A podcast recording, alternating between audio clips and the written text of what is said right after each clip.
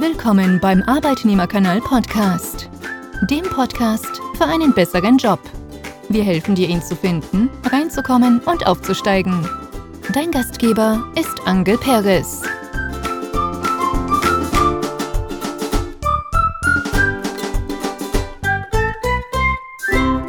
Moin Moin beim ersten von zwei Kieler Podcasts. In den kommenden beiden Wochen ist Frau Ellen Johansen im Gespräch. Wir werden in dieser Woche vorwiegend ihre Arbeit im Verein Business and Professional Woman Club besprechen und in der kommenden Woche steht dann ihre eigentliche berufliche Tätigkeit, nämlich die Unternehmensberatung und das Coaching von Top-Managern im Vordergrund. Doch bevor es losgeht, möchte ich dir die Chance geben, an der Gestaltung meines Podcasts mitzuwirken. Welches Thema findest du mal interessant?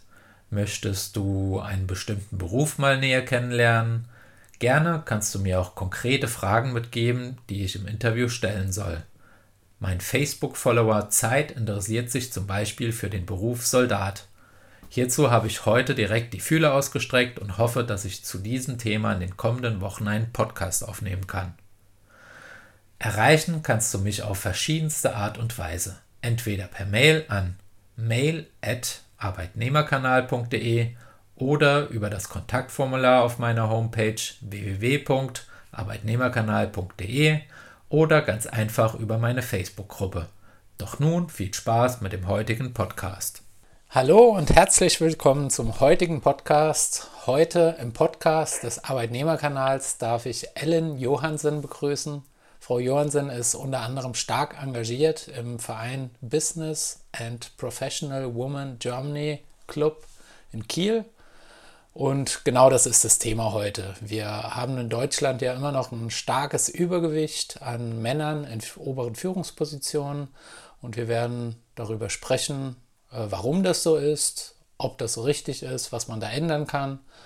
Ähm, aber bevor ich da loslegen möchte, möchte ich erstmal noch Hallo, Frau Johansen sagen und ähm, stellen Sie sich doch kurz mal vor, wer Sie sind und was Sie machen. Das mache ich gerne. Guten Abend, mein Name ist Ellen Johansen und wie gesagt, ich komme aus dem Norden dieses wunderbaren Landes. Ich komme aus Kiel und bin dort beruflich aktiv als Gesellschafterin des Leadership Campus in Kiel und wir kümmern uns um Persönlichkeitsentwicklung für Unternehmerinnen und Unternehmer. Und wie Herr Perez eben schon sagte, bin ich im Vorstand des Vereins Business and Professional Women Germany im Club in Kiel aktiv seit mehreren Jahren und wir kümmern uns dort vornehmlich um beruflich engagierte Frauen und deren Chancen im Berufsleben auch voranzukommen. Das ist sehr spannend. Aber bevor wir jetzt auf Ihre Themen eingehen, möchte ich jetzt erstmal nochmal, weil das liegt mir so am Herzen, äh, ich als Mann weiß ja ganz genau, warum Frauen äh, nicht in wichtige Führungspositionen kommen. Die müssen ja schließlich zu Hause sein und sich um die Familie kümmern. Und außerdem ähm, es ist bei Frauen ja auch so, dass äh, sie launig sind und die Emotionalität schränkt sie einfach im äh, rationalen Handeln ein. Äh, ich denke, das passt ja so, oder Frau Johansen? Klar, ich würde das sogar noch ergänzen. noch ergänzen Punkt, sogar? Ja, ja. Ähm, Frauen haben die schmaleren Finger. Sie passen besser zum Putzen. genau, richtig. So. Also wenn man diese, wenn man diese Aussagen mal nimmt und sie in die in die Zeit von Herrn Schopenhauer packt, mhm. dann haben wir genau den, den Ton der Zeit getroffen und in der Zeit stimmte das. Da hat man genauso über Frauen gedacht. Und ich würde aber sagen, wir sind in etwa 150 Jahre weiter. Mhm. Und ähm, es hat auch zwischendurch Zeiten gegeben, in denen Frauen in Führungspositionen ganz selbstverständlich waren. Und okay. ich hoffe, dass wir viel dazu beitragen können, dass wir diese Zeit auch wieder herstellen können. Jetzt haben Sie Schopenhauer genannt. Ähm, jetzt muss ich mal so, ich glaube, 16 Jahre zurückdenken. Da gab es ja auch diesen, diesen Twist, oder der war auch in meinem Kopf, wo ich so gesagt habe, ah, eine Frau jetzt als Bundeskanzlerin, weil man wurde von klein auf irgendwie so großgezogen und der Herr Schröder, der war ja auch so sehr dominant und die Frau Merkel etwas dann zurückgezogen und so. Na, da hatte ich mir das auch so gedacht. Und jetzt 16 Jahre später fragt man sich ja eher, dürfen Männer Bundeskanzlerin werden? Also genau ist sie tatsächlich, sie ist, sie ist seit 22. November 2005 Bundeskanzlerin. Ja. Und ähm, im März 2018 ist sie jetzt zum vierten Mal zur Kanzlerin mhm. ge gewählt worden. Und ich denke, das ist eine Erfolgsgeschichte in Deutschland, die durchaus ihresgleichen sucht. Mhm. Das muss man mal so sagen. Andersrum hat sie direkt ähm, bei jemandem gelernt, bei Helmut Kohl. Mhm von dem man ja auch sagen kann, ähm, das ist ein Mensch mit, mit viel Beharrungsvermögen gewesen. Ja. Und jemand, der die Geschichte dieses Landes ja maßgeblich auch geprägt hat. Mhm. Und in der Zeit, in der dieser Mensch in voller Macht war, war Angela Merkel als ganz junge Frau an dessen Seite und hat zugeguckt und mitgemacht und gelernt und den Mut gehabt, ich glaube mit 19 Jahren, in die Politik einzutreten. Mhm. Und den Mut gehabt, sich relativ früh als Umweltministerin, dann als Familienministerin, obwohl sie selber keine Kinder hat, ähm, zur Verfügung zu stellen und auch Verantwortung in diesem Land zu übernehmen. Und ich glaube, das zeichnet diese Frau durch ihre sämtlichen Legislaturperioden auch wirklich aus. Aber ist das jetzt so, dass er wirklich von Herrn Kohl das einfach kopiert hat und dann einen Klon geschaffen hat? Ich glaube es ja eher nicht. Nein, das glaube ich tatsächlich ja, auch nicht, ja. aber sie hat dort gelernt. Mhm. Und ich glaube, dass sie sich, ähm, man hat ja auch gesehen, dass sie sich durchaus dann irgendwann, man kann fast wirklich sagen, emanzipiert hat und auch ihren eigenen Politikstil gefunden hat. Mhm. Ja. Und was man aber wirklich also aus meiner persönlichen Perspektive würde ich sagen, wir haben da eine Frau an einer Machtposition in Deutschland werden sehen, so will ich das mal sagen. Mhm. Ähm, die ist ja auch nicht von Anfang an so gewesen, wie sie heute ist. Mhm. Ja, klar. Das, das hat Zeiten gegeben, da hätte ich gesagt, äh, man schraubt diese Frau auf und dann kommen da Drähte und Schrauben raus. Aber mittlerweile würde ich sagen, hat sie auch viel an Menschlichkeit gewonnen und auch an Persönlichkeit. Und ähm, das ist natürlich mit jemandem, der so viel Erfahrung über Jahre gesammelt hat. Mhm. Da ist das schon schwer, daneben zu glänzen und daneben groß zu werden. Ja. Und das ist unerheblich dann, ob man Mann oder Frau ist. Das ist gar nicht so leicht. Ja. Ich finde es auch spannend momentan dann zu schauen, wer den Platz in der CDU dann einnehmen wird, weil es ja hier auch quasi äh, Mann gegen Frau oder zwei Männer gegen eine Frau geht und ich momentan so auch sehe, so der Friedrich Merz, kann der überhaupt wirklich so wie die Angela Merkel das, das dann auch machen, weil der ja auch wieder ein komplett anderer Typ ist? Oder brauchen wir doch weiterhin ähm, eine Frau? Ich denke, das wird ganz schlicht, äh, werden das die Füße entscheiden und die Kreuze, die gemacht werden. Ja. Und ähm, ich bin mir nicht sicher, das muss ich, muss ich leider dazu sagen, ich bin mir nicht sicher, ob Deutschland stark genug ist, ob die deutschen mhm. Menschen stark genug sind, sich weiterhin für ähm, einen eigenen Weg zu entscheiden oder ja. ob das auch hier in unserem Land so einen Ruck gibt in eine politische Richtung, wie man sie in Amerika und auch in anderen Ländern dieser Welt gerade beobachten kann. Okay, gut. Das ist ja letztendlich unabhängig davon, ob es genau. jetzt eine Frau regiert oder nicht. Das sind ja das andere so. Aspekte. Ja, Jetzt nochmal zurück. Also wir haben zwar eine Bundeskanzlerin, aber wenn wir uns jetzt äh, die deutschen Unternehmen angucken, da habe ich eine Status Statistik gelesen, dass bei den 200 größten deutschen Unternehmen sind nur 8% im Vorstand. Warum ist es heutzutage denn immer noch so? Oh, weil wir immer noch eine Gesellschaft sind, die durchaus geprägt ist von Menschen, die, würde ich sagen, ein relativ tradiertes Familienbild leben. Mhm. Und das relativ tradiert, das meine ich tatsächlich relativ tradiert, ähm, die Menschen, die heute jung sind, die werden von Frauen erzogen, die in der Regel zu Hause sind. Mhm. Und mit Vätern werden sie groß, die in der Regel zur Arbeit gehen.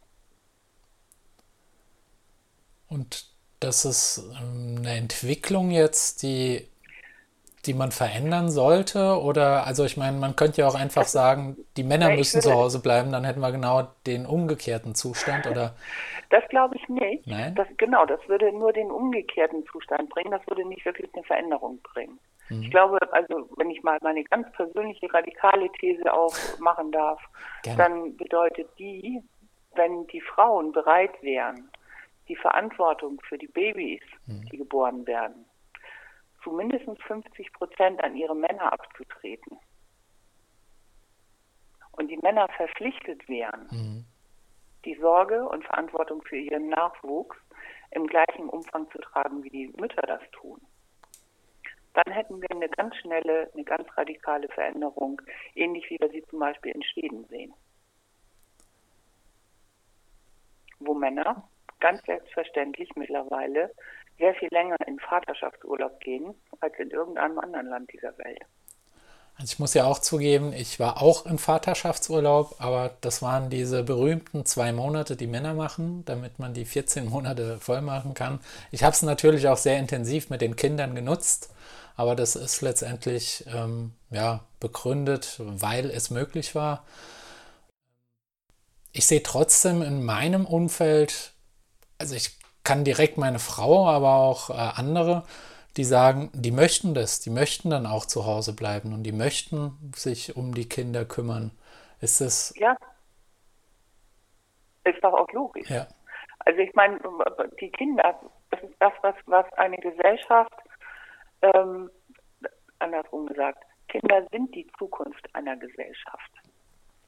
Und wenn wir eine Gesellschaft fordern, in der Männer und Frauen alle zur Arbeit gehen, ja, dann muss man sich ja mal fragen, wer soll sich dann um die Kinder kümmern?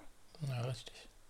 Und wer soll dann, wer soll dann dafür sorgen, dass unser Nachwuchs, also dass unsere Kinder mit genügend Liebe, Aufmerksamkeit, Zuwendung und familiärer Sicherheit in, in, in, in ihr Leben gehen? Wie soll das funktionieren, wenn die Eltern nicht da sind? Ja, klar.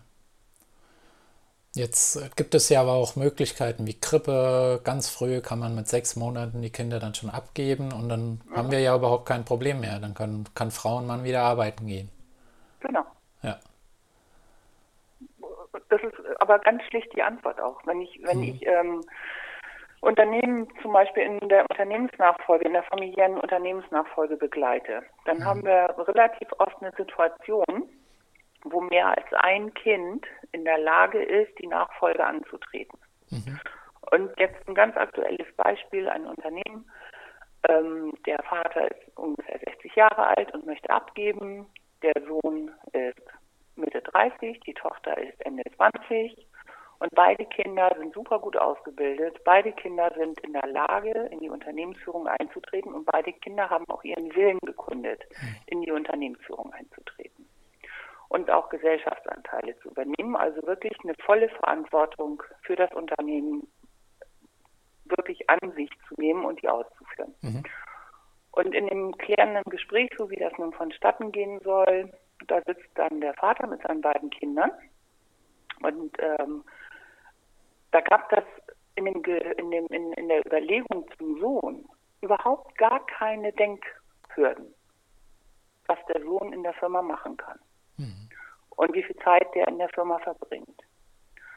Und im nächsten Moment schwenkt der Vater den Kopf, guckt seine Tochter an und sagt, du überlegst dir aber noch mal ganz gut, du willst ja auch noch mal Kinder haben, ja, ob du dir das antun willst.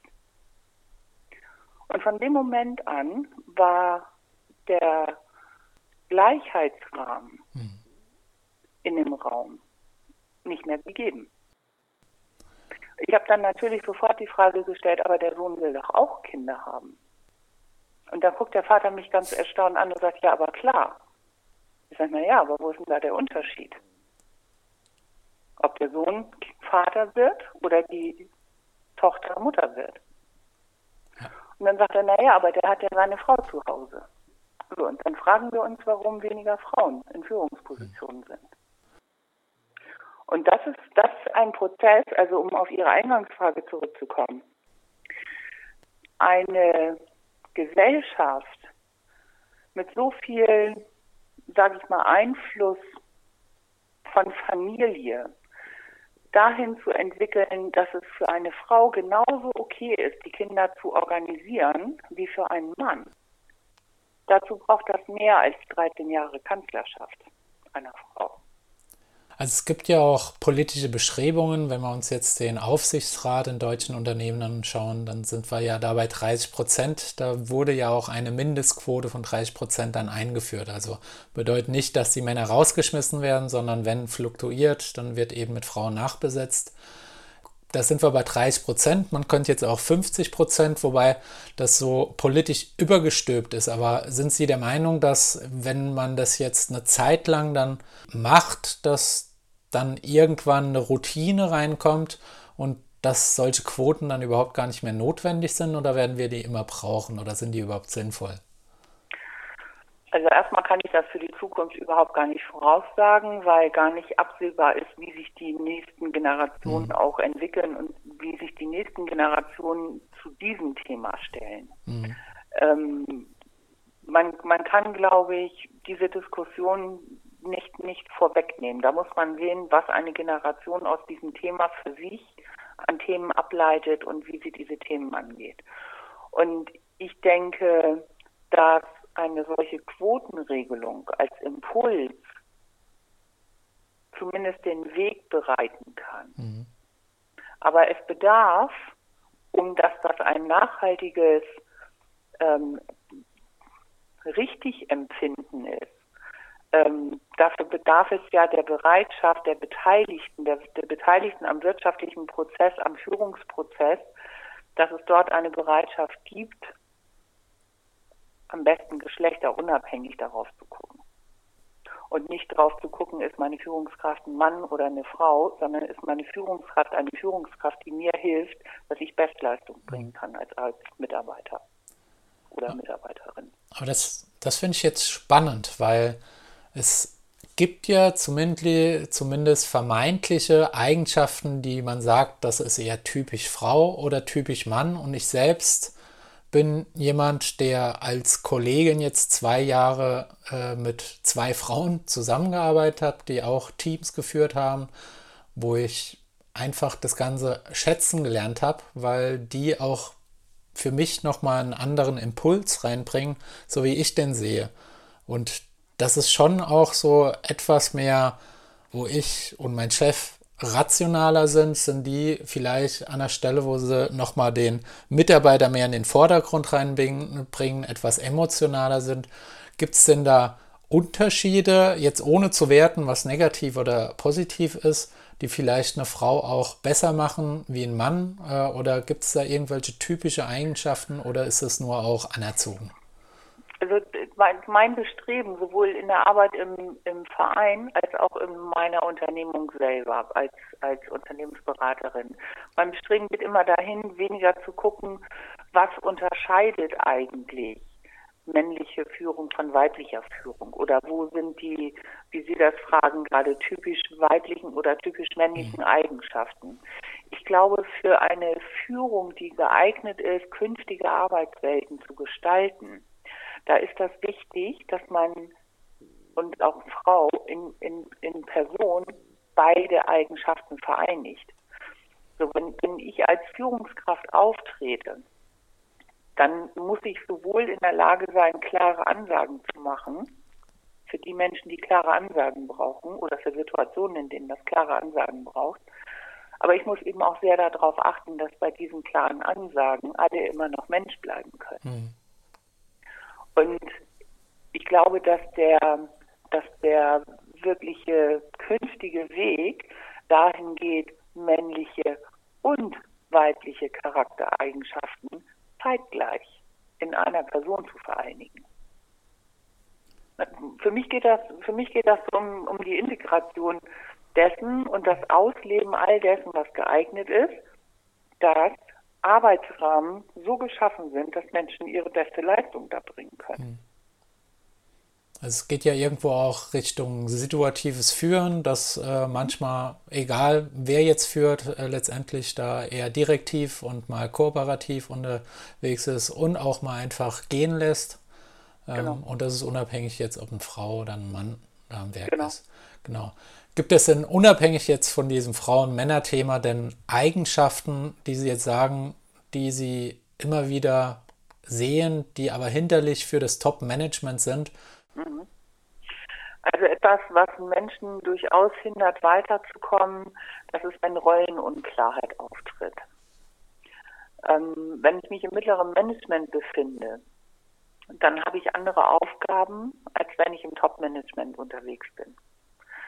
Das Top-Management, das ist, wenn ich das mal vergleichen darf, würde ich sagen, so, das gibt so drei, drei Rollen in jedem Unternehmen. Das gibt so eine Ebene Menschen, die müssen die Rolle eines Facharbeiters, einer Facharbeiterin ausführen.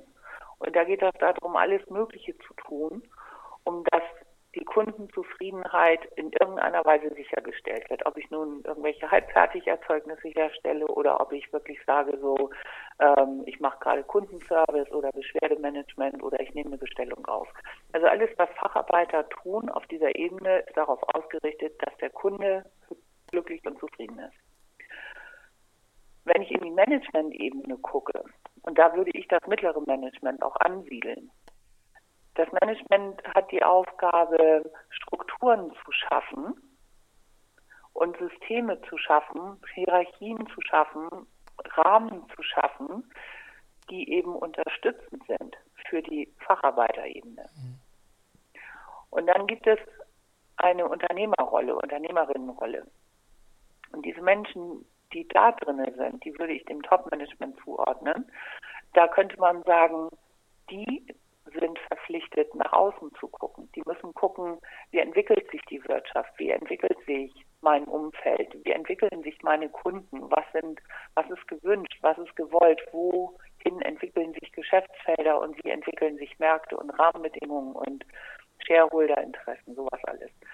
Und das müssen die durch Netzwerken, durch sich informieren, durch nach außen gucken, durch Unterhaltung, Informationen einholen, Analysen machen. Das müssen die machen. Die müssen mhm. halt gucken, wo, wo ist unser künftiges Geschäft.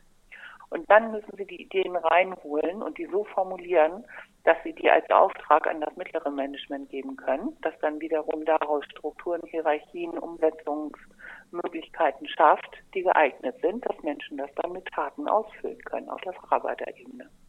Und so wird ein Schuh daraus. Aber ähm, wenn ich jemanden habe, der nicht weiß, in welche Rolle er reingehört, wenn ich, wenn ich eine, eine Führungskraft habe, die denkt, sie muss dauernd Systeme schaffen und nicht in der Lage ist, nach außen zu gucken, mhm. aber eigentlich im Top-Management ist, dann habe ich da vielleicht ein Problem. Aber das würde ich weniger auf die Charaktereigenschaften runterbrechen, als eher auf ein klares Rollenverständnis. Was empfehlen Sie denn Menschen, die wirklich so äh, drin sind, die 130 Prozent schon Leistung dafür bringen, äh, sich dafür zu qualifizieren, ähm, auch im Top-Management gesehen zu werden? Oder oder ähm, eine Möglichkeit zu haben, geht es nur über eine Quer, also kann man das innerhalb von einem Unternehmen, in dem man sich ganz doll anstrengt, oder ist es schon eher so, dass man dann äh, das Unternehmen verlassen muss und dann sich woanders bewirbt?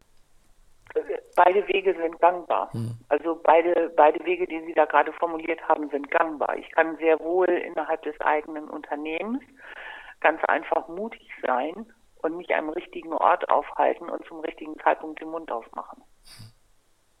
Und das heißt, ein bisschen die eigene bequemliche ähm, Komfortzone zu verlassen und auch das Risiko einzugehen, dass, wenn ich gehört werde, ich vielleicht auch nicht gewollt bin.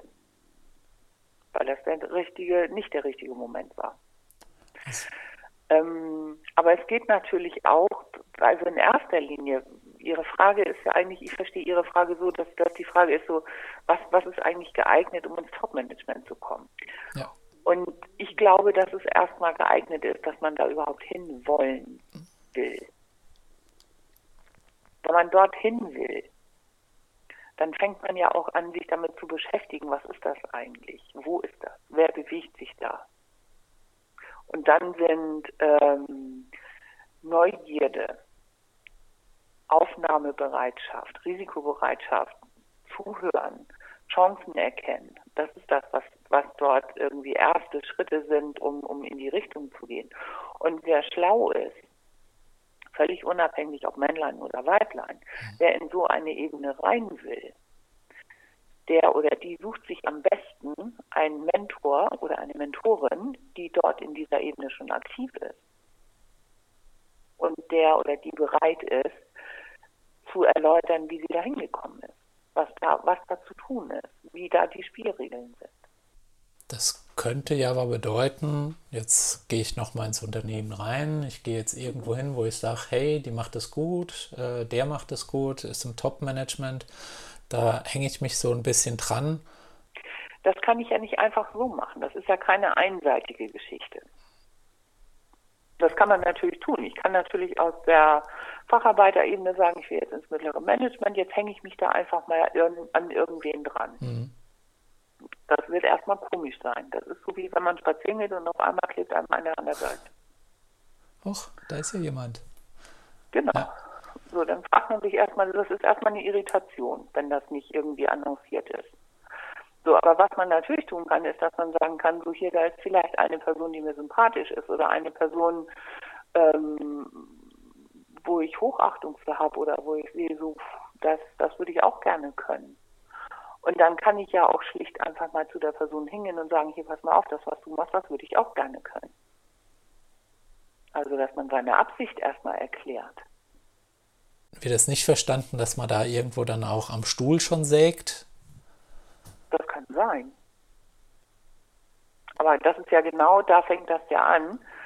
Ähm, wenn ich mich damit beschäftige, hm. mit diesen Personen, wenn ich also meine Achtung und Wertschätzung aussprechen will, dann sage ich ja, gehe ich ja nicht dahin und sage, mach mal deinen Platz frei. Sondern dann sage ich ja, hier Hochachtung, anerkenne, ausspreche Wertschätzung, Anerkennung. Ähm, ich habe Interesse. Hm. Können wir uns darüber mal austauschen. Sollte man das dann im im eigenen Unternehmen dann tun oder ist es eigentlich, es gibt ja mittlerweile auch viele soziale Netzwerke. Ich habe sie ja, ja, selbst auch über Xing kennengelernt und ich fand ihre Kollegen jetzt spannend mit dem Seminar, das er angeboten hatte und habe gedacht, hey, das, das will ich mal näher kennenlernen, da will ich mich mal unterhalten. Ähm, genau. Sind das auch Kontaktkanäle oder? Immer.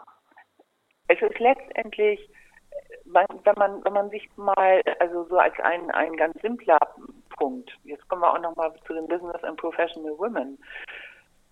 Wenn ich weiter will, dann ist das hilfreich, dass ich mich innerhalb eines Netzwerkes so aufstelle, dass ich Unterstützung habe. Und dafür muss ich mich ja auch erst einmal zurücklehnen und mir überlegen, wen habe ich denn eigentlich um mich herum? Wer ist denn um mich herum? Hm. Wen kenne ich denn überhaupt? Wer ist in meinem Umfeld in welcher Position? Und habe ich mit dieser Person eine Beziehung, die geeignet ist, dass ich da hingehen kann und mal Fragen stellen kann, um vorwärts zu kommen. Oder aber ich lehne mich zurück und sage, hm, ich gehe das Ganze ein bisschen strategisch an. Also ich netz nicht, netzwerke nicht einfach nur so, damit ich viele Menschen kenne, sondern ich überlege mir mal genau, wen bräuchte ich denn, um vorwärts zu kommen. Wer ist denn geeignet, überhaupt mir weiterzuhelfen? wenn ich alleine nicht auf die Idee komme. Und da kann ich jetzt sagen, mein Herz schlägt sehr dafür, jungen Frauen auf die Füße zu helfen. Deshalb bin ich in den Club gegangen, in die, in die Business and Professional Women Association. Und ähm, da ist das ganz schlicht so, dass man da auf eine wirklich hochinteressante Menge von Frauen trifft, die alle für sich zumindest erst einmal beschlossen haben, dass sie gemeinsam mehr bewegen können als alleine. Und die sich dann verschiedensten Themen auch gewidmet haben, wie zum Beispiel dem Thema Mentoring oder dem Thema Arbeitsgemeinschaften bilden für etwas, was mich interessiert oder dem Thema Fortbildung oder dem Thema Führung, Leadership, der Auseinandersetzung mit Macht, der Auseinandersetzung mit Führung. Ich kann dort üben in einem geschützten Rahmen. Also da kann man ganz, ganz viel machen und ganz viel lernen voneinander und miteinander, so dass alle Frauen davon profitieren. Und vor allen Dingen jetzt nochmal aus der Sicht einer Frau lerne ich dort, was ich kann. Ich kannte diese Form von Verein überhaupt gar nicht. Und dann habe ich gesehen, oh, spannend, oh, Standort Kiel. Und dann bin ich mal auf die Seiten gegangen, oh, da gibt es ja ganz viele in Deutschland. Oh, da gibt es ja ganz viele weltweit. Und finde ich sehr, sehr interessant, weil ich wusste gar nicht, dass es solche Formen gibt. Weiß auch nicht, ob es die extra für Männer gibt oder unabhängig von Geschlechtern. Jetzt nochmal speziell bei Ihnen, auch in Kiel oder diese Organisation, die Sie haben. Wie kommen die Leute zu Ihnen? Also, wer ist das und Warum werden sie auf sie aufmerksam und warum sind sie letztendlich dann in diesem Verein und was bringt ihnen der Verein? Können Sie da vielleicht noch mal ein paar Worte dazu sagen? Also erstmal so ein bisschen Rahmenbedingungen. Der hm. BPW Germany, das ist ein Dachverband, das ist der übergeordnete Verband für etwa 40 Clubs in Deutschland mit ungefähr 1800 Mitgliedern. Das ist nur Deutschland. Insgesamt weltweit ist der BPW mit, ich glaube, fast 100 Ländern, in fast 100 Ländern vertreten. Und das gibt weit über 30.000 Mitglieder auf der ganzen Welt. Aktuell haben wir zum Beispiel, das ist auch ganz interessant, unsere neue Präsidentin, die kommt aus, aus Ägypten und ist dort eine sehr, sehr ähm, erfolgreiche Geschäftsfrau, ich, was ich selber gar nicht wusste, die ist blond. Eine blonde Ägypterin. Okay. Genau. Genau. Amani Asfur heißt sie. Ähm, der BPW, der hat sich gegründet vor, ich glaube, etwa 100 Jahren knapp und ist in, in ähm, ich glaube, in Zürich gegründet worden, also in der Schweiz. Und zwar von einer Frau, die selber beruflich aktiv war und die gesagt hat, ähm, genau, vor, vor 88 Jahren ist der BPW gegründet worden, 1930. Und das war Lena Madison Phillips, die selber gesehen hat, dass Frauen beruflich aktiv sind, gerade in den 30er Jahren, während der Kriegszeiten. Da waren wenig Männer da, da haben Frauen alle möglichen Führungspositionen eingenommen und einnehmen müssen und auch wunderbar ausgefüllt. Das war überhaupt gar kein Thema. Also wenn man sich das einfach wirklich auch mal so überlegt, in der Kriegszeit, da ist kein Land dieser Welt aus wirtschaftlichen Gründen zusammengebrochen. Und die Plätze, die da frei waren, die sind von Frauen eingenommen worden. Okay. Und zwar von nun auf jetzt. Auch gezwungenermaßen Und damals entsprechend. Gezwungenermaßen. Ja. Und in der Retrospektive, das gibt auch, ähm, ich weiß jetzt nicht genau wo, aber es gibt sogar eine Studie, die sagt, dass diese Zeit für Frauen, was die berufliche Befriedigung angeht, hochbefriedigend war. Und in dem Moment, wo der Krieg zu Ende war und die Männer auch zurückgekommen sind, mussten die Frauen wieder hinter den Herd. Das ist eine ganz krasse Entwicklung eigentlich. Ja. Aber das führt jetzt ganz weg vom Thema. ähm, genau, nochmal zurück. Genau, wer? Genau, nichtsdestotrotz ja. ist das so ein bisschen die, die Entstehungszeit, in der der BPD so. auch entstanden ist. Ja. Das heißt, da brauchten Frauen Unterstützung, um sich wirklich nachhaltig ihrer persönlichen Entwicklung zu widmen auch. Das ist der eigentliche Hintergrund, ähm, wo es um dem, dem, um, um die Integration von Unterschiedlichkeit und die Integration von Frauen in die Arbeitswelt ging. Und jetzt heute ist es so, dass jeder Club hat natürlich so seine eigene Satzung, da gilt das Vereinsrecht. Und ich gehe jetzt mal direkt auf unseren Club in Kiel. Wir haben mittlerweile 70 Frauen ungefähr, allen Alters.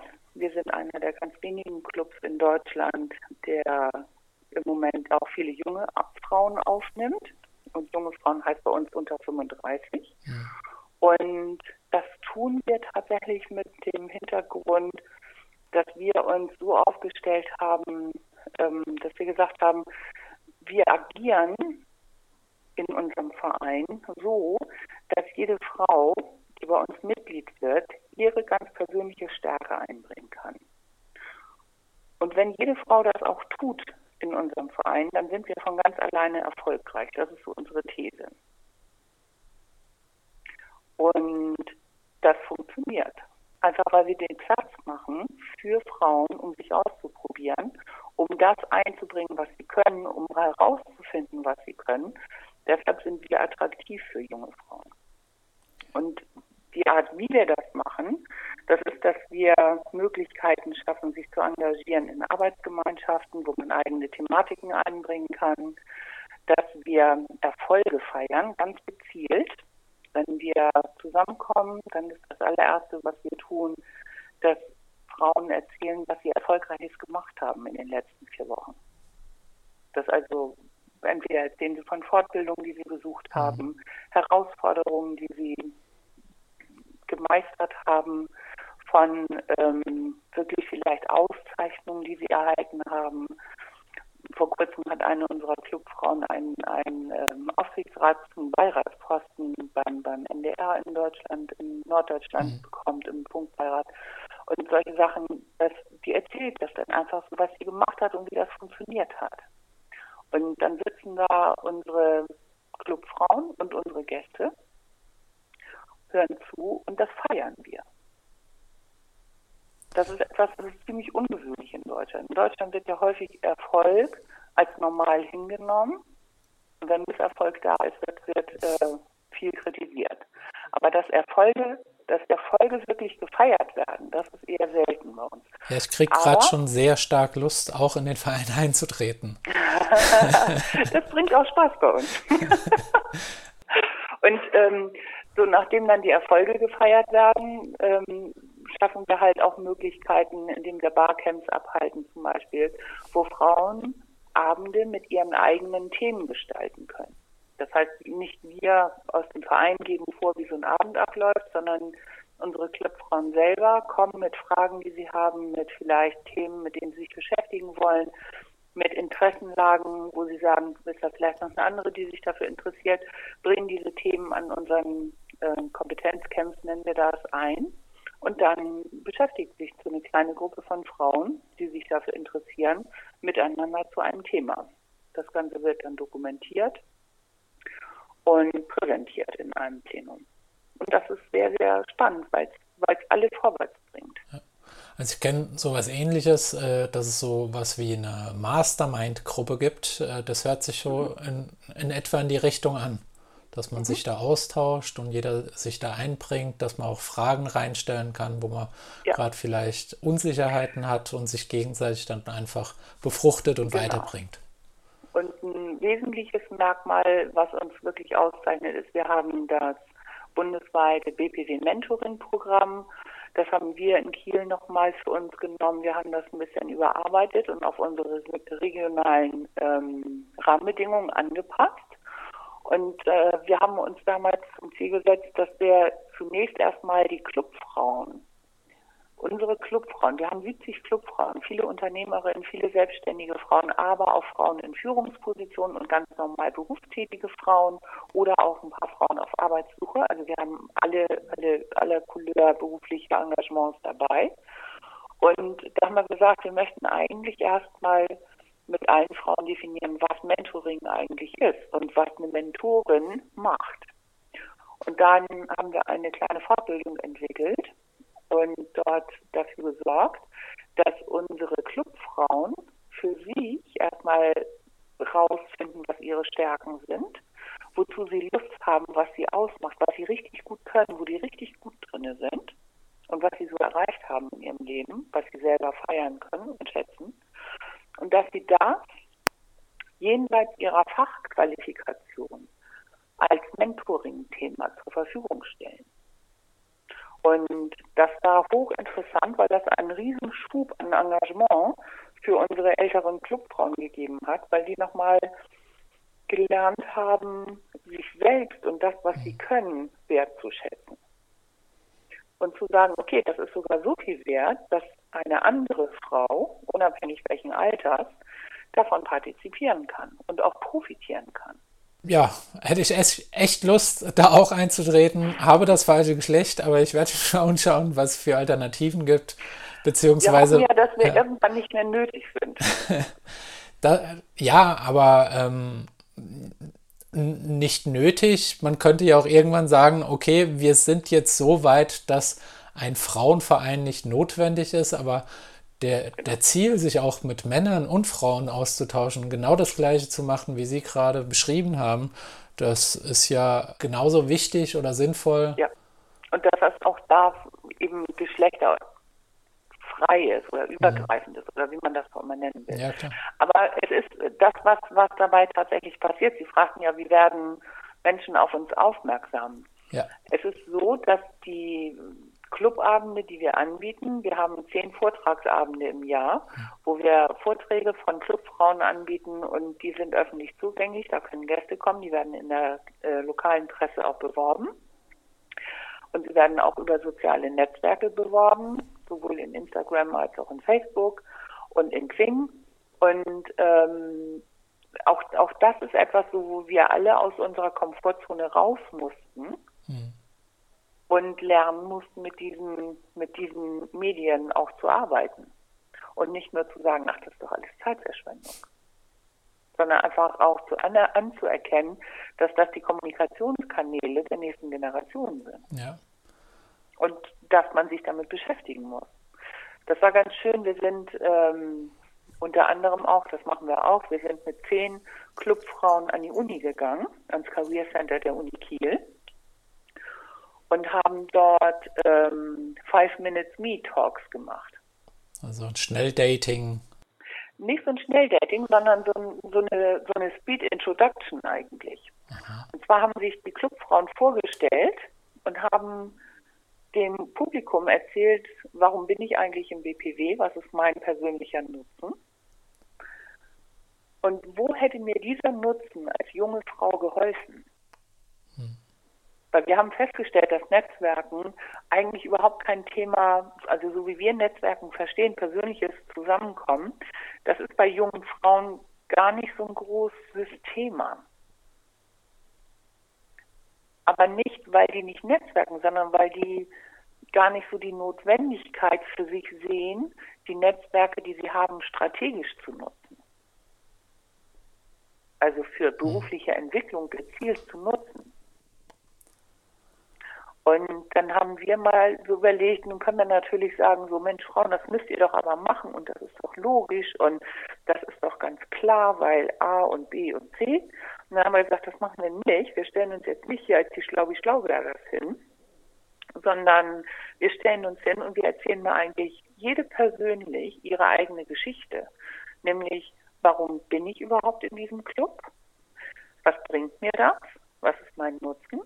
Was ist der Grund, dass ich da bin? Was ist mein Nutzen, mein persönlicher? Und wo hätte ich den schon brauchen können, als ich 25 war? Wenn ich gewusst hätte, dass man das da rausholen kann. Und das war, das war der absolute Burner. Das hat dazu geführt, dass wir direkt drei Anmeldungen, also drei neue Mitglieder gewinnen konnten. Und, ähm, und, und damit hatten wir fast so eine kritische Marge schon durchbrochen, weil in dem Moment, wo junge Frauen eintreten in den Club, ziehen die auch andere junge Frauen nach. Und auf einmal sind dann auch deren Themen wichtig. Und junge Frauen mit 25 haben andere Lebensthemen zu bewältigen als Frauen mit 45 oder Frauen mit 65. Und trotzdem ist es so, dass unser ältestes Mitglied, die Frau ist 73, die hat sich dahingestellt und hat gesagt, liebe junge Frauen, tut mir den Gefallen, nehmt uns Alten mit in eure Welt zeigt uns, wie eure Welt funktioniert. Es spiegelt sich so ein bisschen auch wieder, was äh, der Hintergrund dieses Podcasts ist, weil ich ja auch ganz oft einfach Leute interview, die einen Job haben und einfach mal vermitteln will, was haben die gemacht, äh, um dorthin ja. zu kommen, was macht ja. ihnen Spaß, wer muss man denn sein und ähm, das ist eine ganz andere Plattform, äh, zielgerichteter auf äh, junge Frauen. Und ja. klar, wenn die dann auch einen Mehrwert für sich sehen oder bei ihnen ist ja, sicherlich haben sie ja auch einen Mehrwert, weil sie ja auch ein Netzwerk da drin aufbauen. Aber für sie ist ja auch ein gewisser sozialer Aspekt. Und sie haben ja auch gesagt, die jungen Frauen, die sind ihnen da wichtig, dass sie auch weiterkommen. Aber gerade für die jungen Frauen äh, ist es ja, äh, die würden ja wahrscheinlich nicht das Ganze weiterempfehlen, wenn sie keinen Mehrwert schnell dann auch spüren würden, wenn sie genau. in, im Verein dann drin sind. Genau.